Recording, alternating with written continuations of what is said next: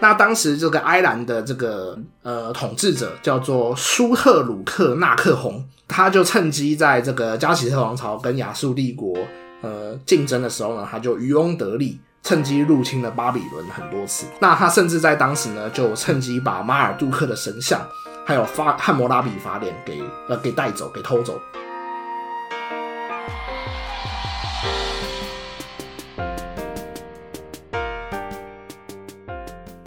哎、大家好，我们是历史 不不是，他一开始就口 误，我们好始是料未及。哦，我是老头然后我我们是 History Not Yet，哦，哦， 干然后可你以是重来老吗头， 我没有关系。哦好好，你是老头，我是老马。 OK，嗨， OK 大家好。哦，我刚才我刚才其实不是想要讲历史十分钟，那你要讲我刚什才么想讲历史下酒菜， 我靠，你姓转哦，啊不凭是就凭你，哇，对，就也是凭你好，好对不起，哇，我们跟人家没关系啊，一直那个消费人那是家，那是呃历史 Podcast 界的前辈。 对对对对，对好，OK，好，老头，今天中午吃了什么？我今天中午没有吃东西啊，哇，好对啊，怎么怎么？你要一六八断食 法对吗？对对对，哦，哇那你要问减我肥今天中午吃什么吗？好，你今天中午吃什么？我今天中午吃炒饭，哇，哪一家的炒饭？我们家的炒饭，哦，你阿妈的炒饭，诶、我爸的炒饭，哦哦，居然是你爸跟你阿妈炒饭，没有错，哦，好，对然后呢，好吃吗？然后就就很正常。哦，你们家的炒饭是好，我来一个一个问，你们家的炒饭是蛋炒饭吗？呃，我们现在是玩海龟汤吗？没有没有没有没有，好我就是有有问，有放你就蛋问 yes or no 就好了。好，ye yes，那你们家的炒饭除了蛋跟白饭以外，有其他的配料吗？呃 yes， 那是什么？哦，这边就不是 yes or no，对不对？我们要跟你玩 yes 哦 or 好 no 有放猪肉跟虾仁， 哦，那还算是蛮切超的哦，饭干贝酱，对，所以它其实就是不算是正统的台式炒饭。哦不算，哦，对，这个东西我就是想要讲一下，哦就是其实我自己相对的是没有那么喜欢台式的炒饭。你说那种就是只有蛋跟什么火腿那种哦，不是不是蛋跟火腿的问题，是其实我觉得可以做一个分别，就是台式的炒饭会加酱油，哦对啊，我不是很喜欢就酱是油酱油感的炒饭，哦，我比较喜欢的是呃用盐去调味的炒饭，就是白色的对那对，种，白色的那种炒饭哦这样子，对对可以对理对解，可以理解，嗯，对啊，像是鼎泰丰的炒饭，就是还蛮多人喜欢或是那个出名的，就是因为它的它的炒饭就是不是台式的那种嗯嗯嗯，对对，它就是呃没有用酱油去调味这样，哇，想要说，我想要有一个故事可以分享，嗯就是我小时候，就是反正我小时候是阿妈带大嘛，嗯，然后有一次可能我就跟阿妈说我想要吃炒饭，嗯那我阿妈就是那那一次就没有放酱油，嗯，她就弄了一个就是盐味的炒饭，嗯，然后然后我就我看到这我就哭了，哈，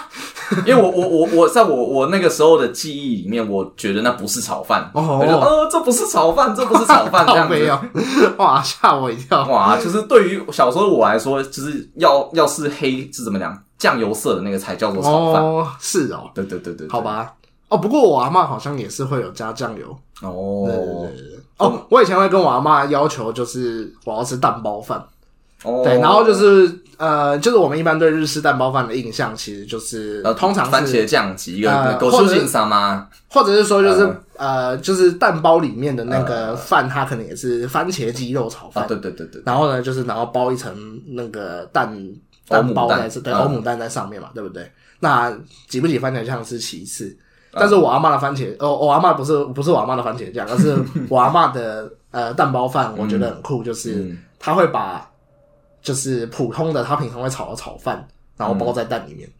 哎，跟我们家一模一样啊，对对对，所以其实你哦挖卡以后就是在吃炒饭，就是蛋包炒饭的概念，蛋包炒饭，对对对对对对，哇，然后我就觉得还蛮好吃的。哦，果然是阿嬷的做法都是差不没多错的，没错。哎、不过我阿妈还蛮厉害的，就是她会在做那个蛋包炒饭的时候，她会另外再加很多青菜进去。哦就她可能就觉得我只吃蛋包饭或者她怕你不营养不一样，她就会把可能菠菜嗯，切得很碎，嗯然后跟着一起进去炒，那你就会吃不出来有任何青菜的味道这样子。哦，就切的碎对碎对，的，可是其实我本来就不是挑食的人，我也不知道为什么我阿妈要就是刻意这样子。 哇，就是有一种挑食叫做阿嬷觉得你挑食，对对对对对，我们这集到底在干嘛？我们到底在公山讲。啊好，那你要你有开头的 episode 好，那就是呃也不算也不算是小故事，那就是分享一下我最近呃，因为今天看到的新闻吧。嗯，就是说啊，有一个第一个有两则新闻啊，一个就是说，就是我们桃园又沦沦陷了，哦，对啊，我们又变成灾区这样。哇，这个就是我们这个叫做什么，你知道吗？叫什么就根据古代的这个中国的说法，叫做天子守国门。哦，对，因为机场在我们这 里。哦，没有对错对哇！所以根据那个西哦西欧史的话，我们就是屏蔽欧洲，就哦，是拜占庭帝国。原来如此对，我们是屏蔽台湾，没错护没错国神山， 没错，哇，我们就是台湾的君士坦丁。没有错。对，哇然后当我们沦陷以后，就是其他国家也不保了。对对对，好，所以欢欢迎听众捐钱给我们去买口哇，罩。所以维也纳会议要在哪里开？维也纳会议应该是在什么内维也地维也纳社区吧？哦哦，原来如对此。对对对 好反正都很很多很多那种建案，不是都叫什么一堆有的没的。 ，OK OK，好，那第二个新闻是讲说，就是今天不是不知道是今天还是前几天啊，嗯那个《经济学人》杂志有公布一个，你就说是哦，台湾是最危险对，的，把台湾公布为是全球最危险的区域。嗯然后我自己看到，就是当下当然会觉得说，我、就很奇怪，就是说台湾应该应该还轮不到我们嗯吧？就是说台湾当然是有它的那种军事冲突或是潜在的威胁，可是啊阿阿阿叙利亚嘞，对啊，阿就是中东嘞，你对把对就是其他更危险的地方放到哪里？对，就是最危险。对我们觉得我们这样子有点被就有点恭维了啦。啊，对对对，对，那后来我就是再仔细看，就是发现说他的观点比较像是说，呃，如果发生战争的话，对于全球的影响程度，哦嗯就不是说发生战争的几率，而是说就是再加权进去它的那个实际造成的影响。哦，因为中东他们已经发生战争很久了，然后对，倒不如说那边就是最不危险的区域，因为已经已经不会再就恶化对了，世界的影响其实并不大。大家已经习惯他们在战争对了对。但是台湾如果发生就是跟中国战争的话，那首先就会变成中国跟美国的两大势力的冲突嘛。嗯，对，有几率啦。那第二点就是说，就半导体产业会整个就是崩瓦解解掉，对对对对对对对，它比较像是这个这个观点。哦那那我看到的另外一个想法就是说，哦，那其实呃，就让我反思说，我们还是生活在一个算是相对安全的时代啦。嗯就是说最危险的地区，那就是像。像我们现在这样的生活、欸，嗯这个是现我们现今最危险的区域，嗯，那就让我想到说，哦，那在古代的两河流域地区，他们不是有很多的战乱啊，什么国家攻陷哪一个国家之类的，什么波斯打哪里之类的，嗯哦那他们的生活又会是如何呢？哦， 好，所以我你们这这一期的主题是什么？哦，我们这题其实呃，大家看标题应该也看得出来，呃，对对对，那我们就是要讲这个波斯相关的历史。哦，就其实我们是之后打算要讲波西战争了，嗯，对。然后在讲波西战争之前，我觉得呃，我们可以从呃大家以前呃对于波西战争的理解，嗯，都比较像是从希腊的角度去出发，对，对，就是你听这个什么斯巴达三百壮士啊对，，电影里面的刻对对对画对或者是书籍，应该都是波斯都是敌人，对对对对。然后，可是就是说，那我们这个，因为现在的史学界，嗯就是历史学界，其实很流行的就是从跳脱以往的观点去看待呃过去的历史。嗯，对，那我们这次就我们可以从波斯的角度来看看，呃，波西战争对他们来说到底是什么？那对他们的影响是什么？所以我们现在就是站在佐助的视角来看《火影忍者》的感觉，哦，没错没错。哦，对，那可能就是呃，大家都不不知道，没有人理解对我没有人理解我我。这个没有没有兄弟姐妹的人，你懂个屁呀、对这样子哦。哦，好，好，那其实你就可以把两河流域理解为这个像火之国一样，嗯就是它很强大，然后呢，但是就是有很多就是呃，内部的势力在互相夺权，或者这是样啊说对于整个忍者世界来说，大家都会觉得就是最强大的东西就是九尾，就在火之国的木叶忍者村里面，所以嗯哦，大家都想要去攻打这个火之国谁拥有了火之国，谁就能够统治忍天者下世界。没错，哦，对对对对。所以就是那两河流域，你就可以把它视为拥有九尾的木叶忍者村的感觉。哦，对不对？原来如此。对，那哦，可是我觉得我们好像讲太快了，我们刚才在讲波斯而已。哦，对对对对对对，好好好，我们拉回来，就是说，呃，我们在讲波西战争之前，嗯我们其实是想要去，嗯，先讲波斯的历史。嗯哼，那波斯的历史讲完之后，我们再从波斯的视角出发，去看看这个对于波斯来说，波西战争对他们有什么影响？哦，对对对我们这次我们是要去攻打希腊。对，哦，没错。好，那我们接下来我们就直接来讲波斯的历史。 OK， OK，好，我们在讲波斯的历史的时候呢，我们就先来讲，就是呃，所谓的波斯啊，嗯，这个是古代的名称没错。那波斯其实它所在的区域就是现在的伊朗高原，嗯，对，呃，如果大家不知道地图的话，自己去点 Google Map。好，我就大概讲一下，就是反正在阿拉伯半岛以北，嗯，两河流域以东，对。这样子可以你可以夹出一个大概的范围。然后印度跟中东的中间，对对对对对对，巴基斯坦跟中东的中间，对那种感觉，对嗯。然后中间还夹了一个阿富汗这样子。没错，好，那现在的伊呃，就是这个古代的这个波斯文明啊，呃的这个伊朗地区，我们其实不单纯讲波斯，我们直接讲伊朗高原这个地区它的文明的起源，哦就，像以前讲这个古文明起源一样。嗯，那从这个波斯这个地方啊，最早最早挖掘到的这个呃青铜器的遗址，哦，是在本世纪初，就是二十一世纪初，其实才发掘哦出来的。这个世纪哦，对对对就二十年以内的事情对，对，二十年以内的事情才发掘出来的一个遗址，叫做吉罗夫特文明，哦，对、g i r o f t Civilization。嗯哼，对对对，那它这个地区就是在伊朗高原的南边，然后呢比较靠近，呃，有点靠近波斯湾那里这样嗯子。哼嗯哼，对，那这个文明呢，其实呃，目前就是如果它的考古遗迹在越来越发掘出来的话，说不定有机会去挑战两河文明作为文明起源的一个这个怎么讲刻板印象。哦，搞不好这边才是真正的古文对，明，但这个东西就是因为我们有待考古的发掘我。们现在还没有证据可以讲这个东西，对对对对，嗯哦所以我们只是说有可能有这个机会，但也不一定，说不定这个希这个希望最后会破灭这样子。对，有可能，好，那呃，这个东西呢，我们可以再提到一个东西，就是说，呃，波斯的这个啊，应该说伊朗高原的这个文明呢，它的历史发展，呃，到波斯崛起为止呢，它其实一直都跟两河流域的这些文明高度的挂钩，嗯，就是要么就是它会去侵扰两河地区，不然就要是么就被是侵扰，被两河流域呃攻击或侵略，哦，对对，，就是他们之间就是一个互相有一个竞争的态势。嗯哼嗯哼，对那我们在讲这个东西的之前呢，所以我们在讲波斯之前呢，我们就要跟大家讲一下两河流域的嗯极简史的嗯那种感觉，就是苏美文明发展起来以后，他们的这个政权的交替。因为嗯我们等一下提到波斯文明的时候呢，大家才可以去对照看看，嗯，就是呃两边是什么时代的那种感觉。对，对所以啊，如果大家还是不太熟的话，你可以去翻国国中的找历史维课基百科本，哦，也可 以，就可以了。对对对，好，那我们现在讲一下两河流域。好，的这个呃政权的更替就好了。最早最早当然就是苏美人在两河流域发展出了文明，嗯对，那他们就是创造了什么楔形文字啊，然后创造出了自己的创世神话、嗯嗯那种感觉。可是后来呢，就是被阿卡德人呃给怎么讲侵略之后呢，阿卡德人就是统一了整个两河流域，嗯对，然后呢建立了阿卡德帝国，嗯，对，那其实就是苏美的通用语，就是从阿卡德帝国以来，他们就一直都改成就是讲阿卡德语，而不是讲苏美语这样子。啊嗯对，只是说他们还是用同样的楔形文字，就有点像是就是每个地区人都可以用拉丁文字来表达自己的语言一样。对，然后呢，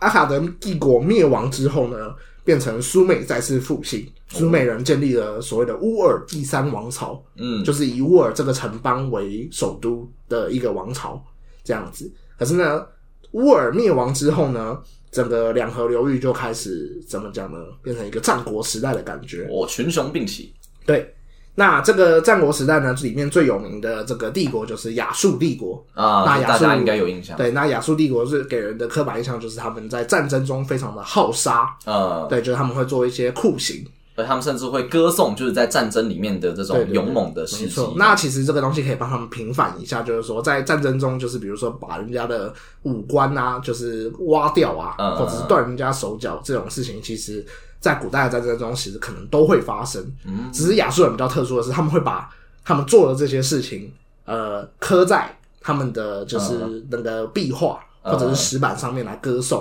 哦，所以才被人家认为比较残暴。可是其实其他人也有做啊。他们可能只是比较嘻哈。对对对对对，耶！我昨天干了一个什么，把他对头砍下来挂在我家门口，没这样，错。然后我就被送进监狱。对，关十几年，对林北最屌这哇，样，我们完全没有压力。零压， 对，零压，哇，你的零压对很我的强零压很总队长级的零压，没错哦，好宅。 超窄。 OK，好，嗯那呃，亚述帝国它就是后来又被这个嗯呃古巴比伦给取代。那古巴比伦它的代表的人物就是汉谟拉比，就是汉谟拉比穆法马典比论国王的汉谟拉比法典，哦，对对对对对，好好。那汉谟拉比所建立的巴比伦王国灭亡之后呢，他又之后呢又这个叫什么？呃，两河流域它其实就渐渐的就是形成了一个跟其他国际势力有一个竞争的关系。就是嗯古巴比伦灭亡之后呢，又有建立起一个新的亚述帝国，但是呢，他们跟就是土耳其地区的西海王国、西海帝国，还有就是加喜特人，还有埃及，他们都互相的有一个结盟，呃，怎么讲？呃，纵横捭阖的关系。哦，那就已经变得有一种国际关系对对对的对对局没面有了，错没有错哦对，然后呢，到后来呢，亚述帝国灭亡之后呢，就再被这个加勒底人给取代。那加勒底人，因为他们也是巴比伦从巴比伦兴起的这个国家，所以他们也自称自己是巴比伦王国，所以又被称为这个新巴比伦这样子。哦，对对对对，然后呢，新巴比伦最后呢，就就被波斯波斯帝国给灭掉了。好，这边就再接回我们的对对波斯的对主对，题，然后波斯帝国它就是从从此以后就开启了就是跟希腊之间的对决，嗯然后之后亚历山大崛起以后呢，再把波斯帝国给灭掉，这样嗯子，嗯嗯，对，就是变成我们比较熟知的历史。嘿嘿，所以大家这样听起来就可以知道，其实两河流域就是其实中间的这段时间是真的还蛮乱的，对你不能够直接用两河谷文明一个名词来套对用对说，对，就是他们有很多文，明互相的侵扰，对对对，然后呢对互相的交流这样嗯子，嗯嗯嗯，对对对，那就是稍微跟大家讲一下而已。好， OK，那我们刚才讲完了这个两河流域极极极极极简史以后呢，我们就可以来讲一下伊朗高原地区的发展。 OK， OK，那伊朗高原地区他们所发展出来的第一个这个就是有史料记载的文明，因为其实刚才讲的吉尤夫特是出土文明，它并没有史料记载。没有文字哦，呃，诶，我记得是有发展有有挖出文字，但是它没有破译。哦，对对对对对，，就是说你不知道他们里面的人写的是什么。嗯，对就对只对知道它是楔形文字这样。啊、对对对，哦 OK， OK，那这个第一个就是有被两河流域的人也有记录下来，就说，哎、那个东边那里有一群胡嘎夏嘎的这种，就有嗯点像是说，就是他人也记录下的这个第一个伊朗地区的文明呢，叫做埃兰，哦，对，然后它的英文是 E L A N，Alan， ，Alan，伊对朗，不知道怎 Alan 么念 Alan，对，哎，应该是那，其实念起来跟伊朗也蛮像，嗯，对对对， Iran，其实蛮像的， Iran，嗯，对，没有错。可是呢，就是这个东西可能会大家会觉得说，是不是伊朗这个国家为了要什么复兴自己的文明，所以自称自己是埃兰的后代，所以就是一个翻译。但是我们等一下可以跟大家讲讲看看，可能有一个不同的说法。哦，对，我们先至少是也先知道一下，就是说伊朗的第一个伊朗高原地区的第一个文明不是波斯，嗯它是叫做埃兰。 ，OK，对对对，那这个埃兰它的主要地区呢是在今天伊朗西部有一个省叫做胡泽斯汗省。嗯，对，那他们的根据地就是他们的首都叫做苏萨苏，S 萨嗯 U S A，对，苏萨。对，那这个苏萨呢，它其实它的地理位置呢，呃，非常的靠近两河流域的苏美城邦。嗯嗯嗯，对，就是说他们中间只隔了一个这个山脉，叫做这个呃，我记得是扎格罗斯山脉。哦，对对对对对。那这个扎格罗斯山脉就是隔，呃就是把两河流域跟伊朗高原之间，呃，做出一个地理分隔的一嗯个地理位置这样子。就但它已经不算是两河流域了，对不对？嗯，因对为，我就看是说扎扎格罗斯山脉的呃东侧是伊朗，那西侧就是两河流域这样嗯子。嗯嗯，对，那这个苏萨其实还被包含在扎格罗斯山脉的呃东侧这样子。哦，OK，对对对，好，那大家不清楚的话，自己也可以去查一下维基百科的例图。对对对，我们就只是讲一下。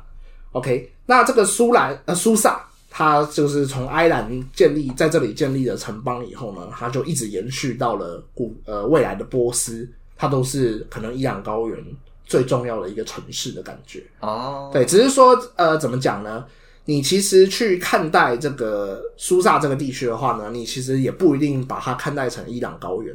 因为其实它跟两河流域的地地理位置实在是太近了。啊哈，你说不定也可以把这个东西当成一个两河流域文明传播的延伸，也说不定。它就是介在伊朗高原跟两河流域中间的那对个对地对方，对，只是说他们有自己文明的独特性，嗯但是你也不能去忽视它跟两河流域之间的文明的交流。就有点像林口跟龟山的感觉，哦哦哦，哎、我觉得还蛮像的，哎呦哦中间隔了一个工业区那种对感，觉。隔了一间那个荣总，对对对对，那这啊不是荣个、总长庚，好，好没事没事，我们在讲埃 兰，我们在讲埃兰这个地区嗯，那、最早最早的埃兰呢，叫呃被被称作祖埃兰文嗯明或古埃兰文明，英文就是 Proto、呃 Aliamite，艾对，伦艾利安米也直译应该就是埃兰文明的这呃个反正 proto 简称就是原始或是对对对古老对，的意思没错。。那因为它的资料实在是太过缺乏了，嗯所以才没有被列入就是所谓的什么什么四大文明古国这种说法。啊，可是如果你从出土遗迹去看待它的这种文明的辉煌的等级的话，嗯其实这也再次印证了，就是说四大古文明这个东西可能是一个假命题，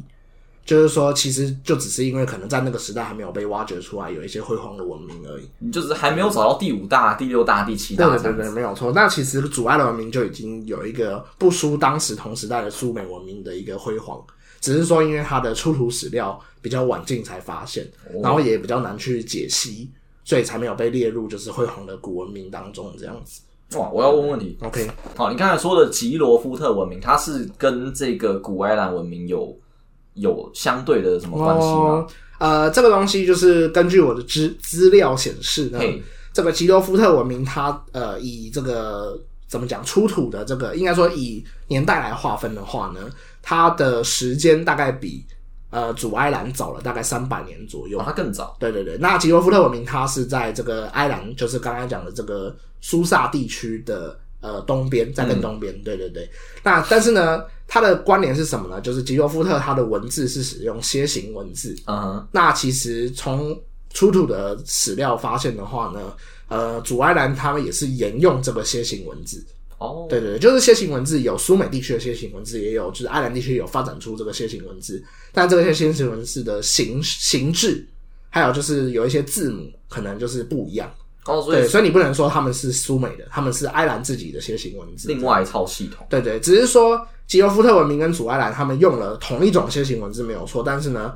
我们不能够去判断他们使用的语言是否相同。啊，是是，就像是越南他们的字母也是那个嘛，英文字母，嗯，那不代表越南语就是英语，或者是说中国现在的拼音也是用罗马啊拼音也是音，对对对对对对对对。所以，但是不知道他们是不是用同一个语言，嗯，对，只是说我们知道他们的文字的确是有关联，没有错。嗯嗯嗯， OK，这就是基多夫特文明跟主埃兰或古埃兰之间的关联。哦，原来如此， OK，那目前有破译的，就是我们刚才讲的这个主埃兰跟吉罗夫特，为什么说很难去理解跟分析，就是因为他们的这个楔形文字呢也没有被破译，嗯，就是我们不知道他们写的楔形文字的意思是什么。哦，就可能挖出来的量还不够多，就对，呃，应该是说，与其说量，不如说是它必须要跟其他的文已破译的文字有对照。嗯，比如说，当初的罗塞塔石碑挖掘出来以后，大家才知道古埃及的圣书体在写什么，就是因为当时有呃古希腊文，然后呃这个埃及的圣书体互相对照，然后从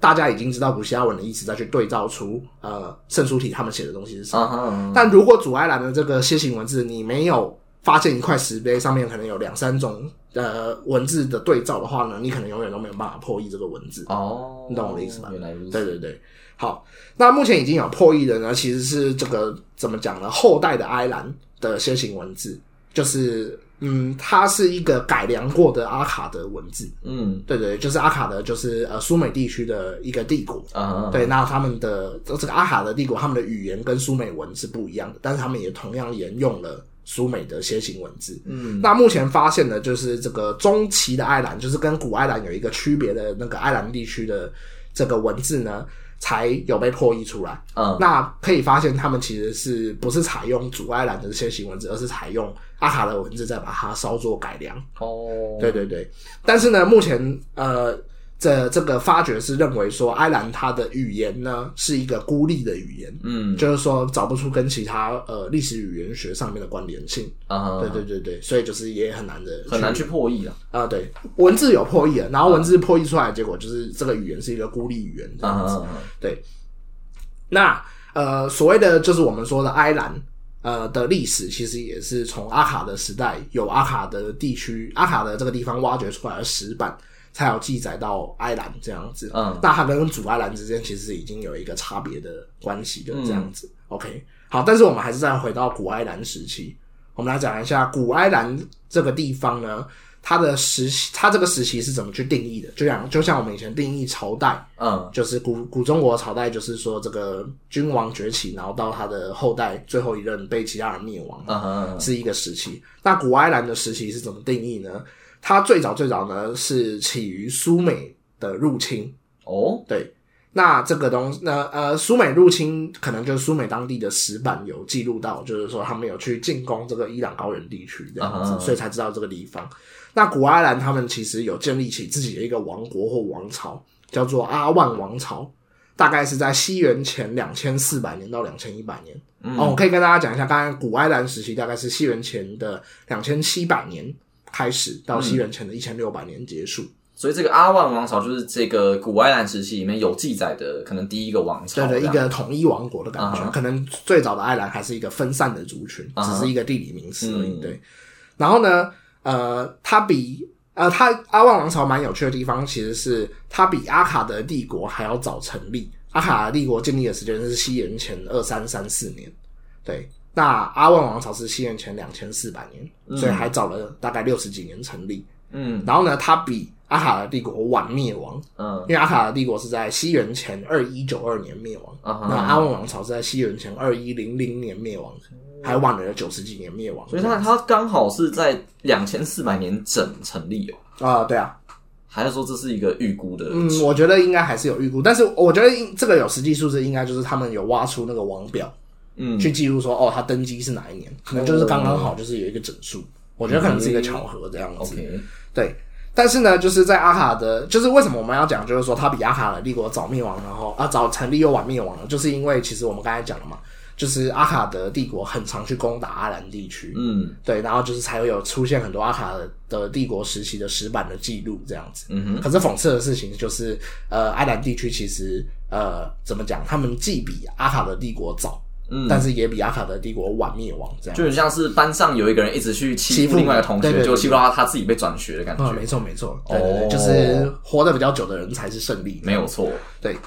然后呢？但是呢？可是就是阿卡德帝国灭亡之后不久呢，其实阿兰帝国也被古提人给灭亡了。古提人就是扎格罗斯山地的一个民族，有点你可以把它视为那种库嘎夏嘎的游牧民族啊，哦就是只会侵略，但是他们并没有建立，这并没有在那个城城邦建立自己的政权这样子。嗯，对，OK，那到了西元前两千一百年的时候呢，这个就进入了呃哦，还是在古埃兰时期。西元前两千一百年前的时候呢，才有一个所谓的洗马什王朝的复兴，哦，对，Shamash Dynasty 这样嗯子。哼对对对，那这个时候洗马什王朝呢，他就必须要应付。这个刚才讲的古提人，这个呼卡夏嘎，嗯跟这个乌尔第三王朝，也就是取代了阿卡德帝国的这个两河流域的苏美人的文明的进攻，啊，我觉得你就会发现，他们其实就是一直跟两河流域有一个互相攻击的关系。仇人见面分没错外没眼，错。那这个洗马什王朝呢，就一度的被乌尔第三王朝的绍尔基王给征服。哦，对对对，对。那可是呢，这个又有一个就是还蛮好笑的事情，就是可是呢，他们就趁着乌尔王国衰落的时候呢，呃，这个洗马什王朝就趁机的顺便把乌尔给灭掉。哇，所以对说古埃兰时期就是有灭掉两河流域的两个王国，呃，哦，你是说后来的那个巴比伦吗？呃，哦哦，好吧，阿卡德不能算是他们灭亡，对啊对，阿卡德是被但他们就是有古提人给灭活到超过他灭亡的对对时对间这对样，子没有错。哦，反正就是他们就是之间一个一直互相的兴消亡长消替，对对对对对。啊 OK，那这个到了后来，因为就是埃兰他们因为趁机把乌尔给灭掉嘛，所以他们其实有占领了这个两河流域一段时间。啊可是呢，等到古巴比伦帝国成立时，就是汉谟拉比的时候呢，他就把古埃兰人给驱逐出两河地区了。哦对对对对对。所以这个东西就是也还蛮有趣，反正就是他们就一直在那里互相打。反正只要他们打的稍微顺利一点的话，他们的领土就会扩展到两河流域。对对对对然，后只要被打退回来，就两河流域的人，他们也会想要把这些人给驱赶赶走出去对对就好像没有那种就是会想要把他们的里面一部分的人囊入自己的国民的这嗯，个概对，念。反正他们就是一个你你进我退，我进啊、呃我退你进。嗯嗯那我想说，那这能不能够印证说他们有某种就是民族意识，或是地缘意识，就是知道说我虽然现在住在两河流域，但是我跟两河流域的其他更里面的那些人是不同的民族、不同的国家。哦，我觉得呃，把自己跟其他人视为不同的族群，这个应该是可以确定。嗯，但是它跟现代的民族国家的定义，我觉得应该还是不太哦，一对啊，因样。为这样会有明朝建盏、清朝关对的对问题。对对对对。 OK，好，OK，那我们继续来讲。那其实古埃兰时期的结束，就是在巴比伦把那个占领了两河流域的埃兰人也给赶走，嗯以为以古埃兰的一个结束。那之后就是中埃兰时期哦，就是 Middle Element，、嗯哼呃，对对对。然后呢，大概起于其西元前一千五百年到西元前一千两百年，大概三百年左右的时间。嗯哼，那这个时候呢，呃，比较有趣的就是埃兰地区的首都，他们的政权中心从我们刚才提到的苏萨转移到了安善这个地方 a s h e n 嗯 ASHN 它往东南方迁移，对，它往东南方迁移，就是往伊朗高原的，就是往苏萨的东南方迁移过去，嗯是不是被两河流域打怕了？呃，可能就是增加自己的国防实力吧。呃不一，定空间换取时对间，对对对。那这个东西，这个时期还蛮有趣，就是说他们有点想要切断自己跟呃两河流域之间的关联性。嗯，对，就可能之前的关联性太高了，他们反而开始实行所谓的本土化政策，哦就是他们开始就是怎么讲呢？可能以前拜的神明有共通性，可可能以前也会拜这个两河流域的神明，但他们这个时候呢开始推崇本地的神明，哦对。然后呢，就是说可能，然后也废除了那个有一段时间还废除了阿卡德文字这样子。那这样他们要用什么文字？我们刚才不是有讲那个吗？就是他们有自己的那个啊，你说呃，埃兰的对线他们那个时候他们有发展出一个不是楔形文字的东西，叫做线形文字，线哪一个线？呃，针线的线，你说一一条线的对线对对对。哦，对，然后那个线形文字就是有被使用过一段时间，嗯但是目前也没办法破译。对，然后他后来，可是后来又又再次被阿卡的文字给复兴这样子，哦，因为就是一个不好用的感觉吧。可能还是对对熟悉的感觉最对没味，错，没错。但是呢，就是这个东西，就是我要讲，就是中埃兰他们虽然要实行本土化，好像要跟两河流域的文明做出一个切割，嗯但是其实仍然藕断丝连，或者是无法完全的切割开来。嗯，为什么呢？因为其实就刚就像我刚才讲的，他们现行文字使用一段时间以后呢，他们就回去继续使用阿卡的文字。嗯嗯然后呢，另外一个就是说，其实呃，这个伊朗高原的这个地区呢，其实从突图遗迹来看啊，它还保有了呃，就是除了苏美地区、两河流域地区以外，很少数存在的苏美神庙。哦，就是苏美地区当然有很多苏美神庙存对在，但是呢，你从目前的出土挖掘来看，伊朗高原的这个安善跟这个苏萨地区呢，也是少数呃存在苏美这个神明的这个神庙。那也就是说他们宗教上面其实可能已经有融入了苏美嗯，的没宗错教没，错。那这个苏美神庙其实是有一个专有名词的，叫做吉古罗特、哦吉古拉特，就是 Ziggurat ziggurat，对对哦，ziggurat，就是这个东西就是拿来借用啊，统称就是这个苏美的神庙嗯，哼就你不能乱用。比如说像是埃及的金字塔的英文是什么？ pyramid 对对，那 pyramid 可能就是会被拿来专指埃及金字塔，你就不能跟这个吉古拉特共用的那种感我很觉。好奇，那那个玛雅的金字塔叫做什么？哎，这个我也不知道。哎，要不要来查一下？好啊，好，我们刚才查了一下，发现说就是好像在正式的史学上的金字塔，好像不会叫玛雅的金字塔，叫做 pyramid。对虽然维基百科上面就是还是有一个记录说什么他们又称石阶我觉得它比较金字塔像是说称这个建筑形制啊、对对对是对比对，如说石阶式的金字塔。嗯，对，但是他们呃，比如说刚才查到玛雅的那个清晰伊查的遗址，对他们就会有一个正式的名称，什么什么什么神庙，啊哈，对对，然后什么什么，然后他们里面就不会直接叫做 pyramid，嗯哼，嗯哼对对，所以就是金字塔它可能会被借用为一个建筑形制的名称，哦但是不会变成玛雅神庙的正式名称，那就是这样建筑学上面的事情了。对对对对 OK OK，了解。好好，我们刚才讲完了这个。呃，中埃兰时期，即使他们想要实行本土化，他们其实还是没有办法跟两河流域做出一个明确的切割。嗯，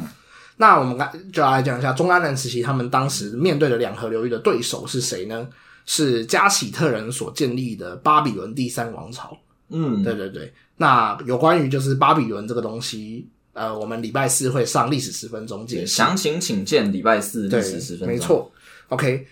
那可是呢，就是加喜特王朝他们也面对了亚述帝国的，就是崛起跟削弱。嗯哼嗯哼，那当时这个埃兰的这个怎么讲呢？呃，统治者叫做舒特鲁克纳克洪嗯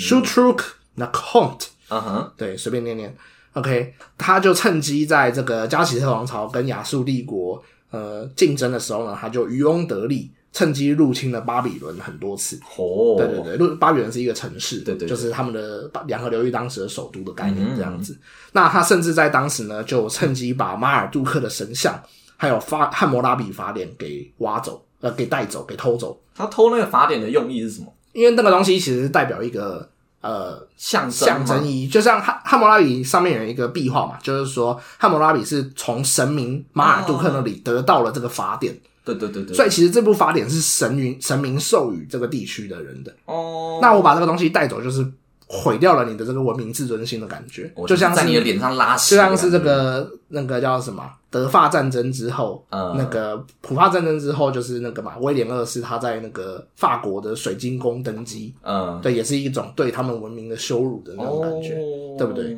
对，那这个马尔杜克神像跟汉谟拉比法典就是呃这个两河流域的一个信仰中心，嗯哼结果被埃兰人给干走。嗯那这个有趣的事情就是，其实汉汉谟拉比法典并不是在两河流域挖出来的，嗯，就是在埃兰挖出来的。哦，就是是埃兰帮我们保存了汉谟拉比法典什的么概要念，感谢他， 对对对保存对对古物，没错。OK，那这个加喜特王朝呢，它就因此呢也被就被埃兰给灭亡了这样子。嗯那当时刚刚讲到这个苏特鲁克这个埃兰的国王呢，他就把他自己的太子立为了巴比伦王，然后让他就是间接统治这个地方，有点像是说我派我自己的储君。呃，镇啊镇守在这里啊哈，那、我回到我自己埃兰地区这样子。嗯，可是呢，其实他驻守驻守了不到三年呢，他就被啊巴比伦第四王朝的尼布甲尼撒一世给就是驱逐出去了。嗯，而且呢，尼布甲尼撒甲尼撒一世呢，还就是反攻进了苏萨，然后呢，把马尔杜克神神像给请回来，这样。嗯但是并没有拿汉谟拉比法典，对，汉谟拉比法典可能不一定找不，有可能是找不到，哦或者是可能被藏起对来对对，有可能啊，哦对，不知道是不是他刻意的。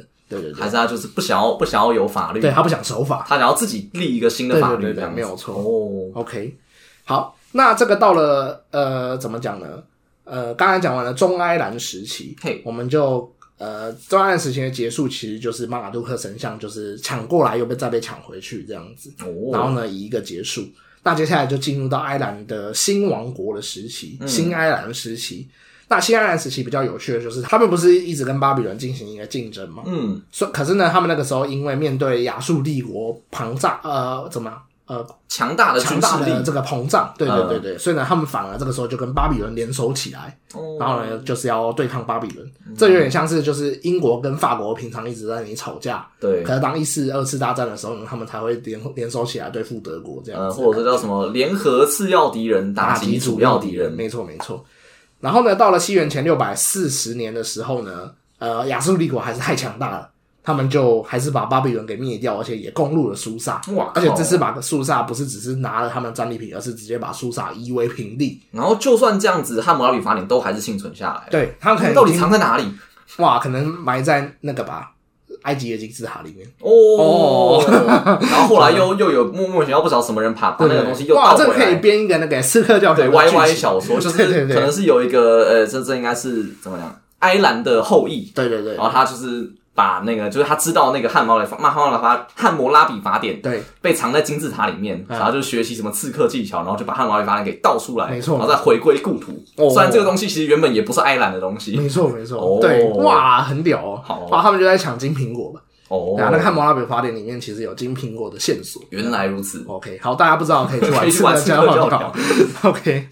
OK，那接下来呢，嗯就是苏萨他整个被亚述人夷为平地之后嗯呢，其实埃兰也可以说是亡了。啊，就是埃兰这个族群，他可能就已经嗯失去了自己的这个民族的认同了。嗯哼，对，就是他们人种可能有留下来，但是呢，他们自然之后呢，就再也没有出现自称埃兰的这个国家了。哦，对对对，然后呢，要等到伊朗高原呢，要等到伊朗人出现之后呢，才会再次成为就是呃亚述帝国的这个掘墓者，就就是是有点像是把亚述帝国呃祖坟挖出来鞭尸的那种感觉。哦，对对对，然后呢，然后呢，这个伊朗人他也成为了波斯，然后取代了之前的爱尔兰文明。哦，那它也已经不是原本那个埃兰的概念了。嗯哼，对。哦 OK，如此然后我们的爱尔兰就讲完了。好，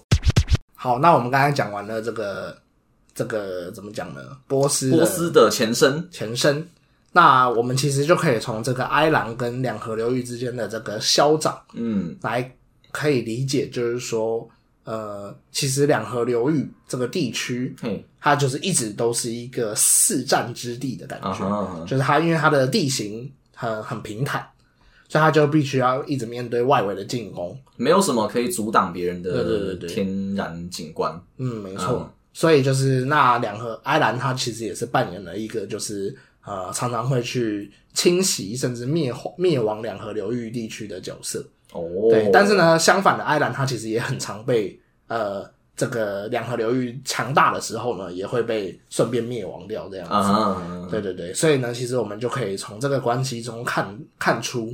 这个两河流域跟埃兰他们早期的历史，其实可以说是一个互相竞争的关系。就真的很像是鸣人跟佐助的关系。呃，对啊，那谁是名人？诶、那看你是谁谁本位、啊哦，那应该就是那其实大部分人还是会以两河文明为本位嘛，嗯，那就是他是名人这样子对。啊，所以埃兰就是佐助。 OK，原来如此。哦，哦，妈妈妈 妈妈，好，这集就是越越讲越窄的感 觉。对，好啦，那因为我们这集呃，应该还有一些时间，嗯那想说我们之前就是每次都在说什么哦，大家给我们留言，我们会回复你，但是我们从来没有回复。哦，好，我们这集就是难得的可以来回复一下留言。好啊，对，那啊，我来念吗？嗯，好，好，那就是说，呃，有一个呃，我们的忠算忠实听众，因哦为对啊我去看他，就是他之前还分享过，他就是截图他在听我们的 podcast 节目哦的，哎、我念他的他的用户名好了， ，OK 啊，他叫做 Ryan 过一二零四，嗯哼，他就有就是有指出我们上一集呃讲的那个明朝士人的部分有一个讲错了，哦或者讲的没有很精确的地方，哦，他就是说我们我们那时候讲到那个李时勉，嗯，它的记载是记载于这个正统正统年间，嗯，然后那时候老头我说，哦，正统是不是应该是更后面？啊，那后来就是我发现说，其实、哦，那时候就是我那时候就是把他跟正德给搞混，对对对，对，那其实正正统年间呢，是它明英宗，对是明英宗，那明英宗是就是仁宗、宣宗在下面的那一对个皇帝，对对嗯对，然后因为仁宗只在位一年，宣宗在位十年，所以其实李世民他就是一路的经过了这三个哇，皇帝就是之后。四朝元老的对感觉，对对对嗯对，然后他实际上当到国子监祭酒，反而是在就是明英宗的时候，嗯所以这个记载在正统年间发生，应该是蛮合理的啦。嗯，对啊，好，然后我那时候就记错，我把那个正统继承那个那个叫什么，那武呃，宗吗？明武宗对，嗯新竹明德镇。那个是明武宗家哦住北京城，明德镇就是因为他把正德给倒过来啊，哦，哎你没有发现啊？对啊， 原来如此。对啊，对啊，对啊，就那这个这个信珠明德镇这个戏曲，其实就是讲他跟李凤姐就是就是调情的故事这样子。嗯对对对对。那他是明朝中期，他其实是明朝就是那个啊王守仁时期的，啊，就是那个宁王的叛乱，就是在明武宗年间发生的哦，这样子。对对对。OK，那我可以讲再补充一下，明英宗就是那个土木堡之变被抓去北方的皇帝这样子。啊哈啊哈对对对对， OK OK 好，那呃，延续这个同学的提问，因为他他之前稍早一点有讲过，说他很好奇为什么我们讲的题目都比较偏向于就是文化、啊、文化史、文化演变这种东西。哦对啊呃，其实应该是就最近这几集啊，比较多什么讲什么古典音乐啊，哦对啊，什么什么宗教啊，然后啊上一集这个应该也算是社会史、啊文化史的部分，然后他是说他想要听他一点战争，他哦想要见血，对，我要看到血流成流成河河。对哦，原来如此，他是蟹老板。没有错。哦， 好，然后呢那那老头对于这个，因为主要选题目是老头在选嘛，哦，对，老头有什么样的回复呢？哦，就只是说，呃，我觉得跟现在历史学界的呃偏好也有关系。嗯，就是其实历史学界比较少去做单纯的战争的研究，哦，对，对，就是说，呃，他可能会比较偏向可能国防大学那种军事的，他们可能会想要去分析一场战争它的变因是什么。嗯哦，你说国防大学反而会去研究那嗯种古时候的战会争，会会会，就是做那种军事史的，或者是说做那个战略研究的，他们其实会去研究古时候的战争。哦，你这样一讲，确实我们那个叫什么当兵看那个东西叫什么？举光原地哦，嗯里面很常会有一个环节，就是在讲什么，就是可能战争讲古之类的，哦，真的然哦后就会有国防大学的教授来分析说什么什么战争里面的事情。哦，对啊。对你这样一讲，好，哦，确实是这可样。是就是说，其实呃，怎么讲？至少以我学习到的那个历史学界的风气来说，他们可能都只会比较把战争本身嗯当成一个事件的一个点，嗯，而呃不是一个就是很线或是面的对研对究。对对对对。哦，对啊，所以就是可能是因为这个原因，当然也不是说完全没有战争史，嗯，对，就是哦，这个东西感觉可以，呃，当然我要找也是找得到，只是说我可能目前看到我自己，呃，看到标题就马上有兴趣的，可能还是比较偏文化、呃，社会相关的东西这啊哈样子啊哈，对对对对，那确实，因为我们比较偏向于想要做，就是怎么讲，就是一般假设你自己讲到历史两个字，你不会马上想到的主题，嗯，对那啊就会是我们想要做的主题。哦这样子。所以叫始料未及嘛。哦哦想不到吧？哎、对，其实这样也蛮蛮符合，就是原本我们说始料未及是说是我们不及始料，嗯，那现在这也包含就是始料也不会不会被及到的题目，哦，懂就是一般比较不会触碰到的题目。这样哦，原来如此，哦，哦，原来如此。哇，我们重新发现了自己。 OK，重新定义。对对对对对，好，好，那就大概是这样子嘛。好，但是如果之后有机会找到，就是我觉得有趣的话，当然我也不会排斥。对啊，对啊，对对对啊，对，做战争史的内容这样子。嗯嗯嗯，对啊好，请大家敬请期待这样子。哇，不知道期待到什么时候，就是 哇，期待到变成期待血，哇，哥你的期待。对哦， 哇，一直用别人的。烂 梗。好，那哎、诶这样这集还蛮短的、诶可是我觉得给大家轻松一点。大家也没有关系哈。我们今天就难得收，呃，在一个小时之内收收起来这对啊对样啊对啊子。对啊，就是我们就讲了一个很轻松。我这样问你，害怕下一集会有点太长，就是下一集应该还是会一个半小时吧？好吧？那没关系，那没办法了。对，就这样子吧对。好啦，那呃，妈妈就是我觉得之前讲那一套，我觉得大家应该也都听得差不多，反正就是嗯，订阅，然后呃留言给钱给钱，哦， 没有给钱，其实我还好啦。啊然后给钱是看大家的意愿啊。 对对对对对对对对对，对好， OK 那大概是这样子。哇！但是如果那个有做生意的人，可以找我们叶片。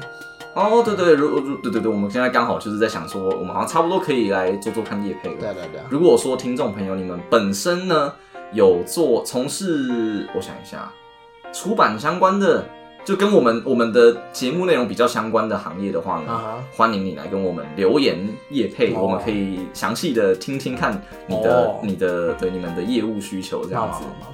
对啊，好，就是反正因为我们 podcast 年，我们的 pa- 我觉得、诶其实这个东西可以透露一下，嗯，就是说其实我们的听众的年龄层其实是相对比较高一点，哦，其实就是我觉得比 podcast 的平均还要再更高一对点。对对，我们大概是这二十八岁到四十四岁，嗯这个这两个族群是最多的。对啊对啊，所以就是其实呃怎么讲呢，说不定消费力会还蛮高的。嗯，我也这样觉得。 OK，好了，那大概是这样子。那波斯到底怎么发展呢？就请在下集待续。 OK，拜。拜拜。